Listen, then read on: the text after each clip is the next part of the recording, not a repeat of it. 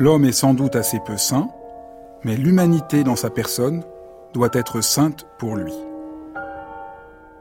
Kant part ici d'une évidence. L'homme est sans doute assez peu saint. Nous en faisons en effet le constat au quotidien. Nous avons nos limites, nos imperfections, nous commettons parfois des bêtises et des erreurs. Il est juste de le reconnaître.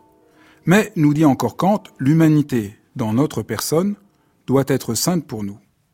Cette affirmation est étrange. Qu'est-ce que cela peut bien vouloir signifier? Ne la réduisons pas à une proposition abstraite et intellectuelle. Kant nous invite à un exercice. Toucher du doigt l'énigme de notre propre existence. Car qu'est-ce que l'humanité en nous? Est-ce l'âme? Est-ce la raison? Peut-être qu'il n'y a pas de mots pour qualifier cette sorte d'étincelle insaisissable. Ce n'est pas grave, car cette phrase, dans ce qu'elle montre, a eu un impact considérable dans l'histoire de l'Occident. Elle est au cœur de la révolution des Lumières qui proclama l'égalité en droit de tous les êtres humains, du seul fait qu'ils soient des êtres humains. Mais comment en faire les preuves Il y a quelque temps, l'un de mes amis a commis une erreur au travail, et son patron s'en est publiquement pris à lui, de manière violente et indigne. Lui-même s'est laissé ronger par la culpabilité d'avoir commis cette erreur. Et c'est vrai qu'il l'avait commise. La reconnaître est d'abord une question d'honnêteté, ensuite une manière de progresser. Mais il n'y a aucune raison d'accepter pour autant d'être maltraité, ou, pire encore, de se maltraiter. Mon ami reste un être humain.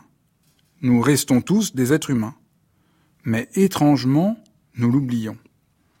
Respecter cette humanité en nous est un devoir, un devoir à reprendre chaque jour. Vous avez commis une faute, vous vous êtes mal comporté, vous avez failli. Voyons alors comment faire. Tout d'abord, commençons par le reconnaître, tout simplement. Mais ensuite, essayez de sentir que cela ne change rien à cet essentiel que vous invite à découvrir Kant. Vous avez des caractéristiques qui vous constituent. Vous êtes un homme, une femme, vous avez un âge, des goûts particuliers, des défauts et des qualités. Prenez le temps de sentir toutes ces caractéristiques. Vous avez fait telle ou telle chose dont vous êtes fier et d'autres que vous regrettez. Faites-en là aussi l'expérience. Eh bien, tout cela n'atteint pas la chose la plus fondamentale de votre être, cette étincelle, votre propre humanité. Reconnaissez-la, respectez-la, elle mérite votre respect. Et en un sens très profond, elle vous oblige. Vous devez vous respecter non pas parce que vous êtes riche, gentil ou blond aux yeux bleus, mais simplement parce que vous êtes un être humain. C'est tellement soulageant.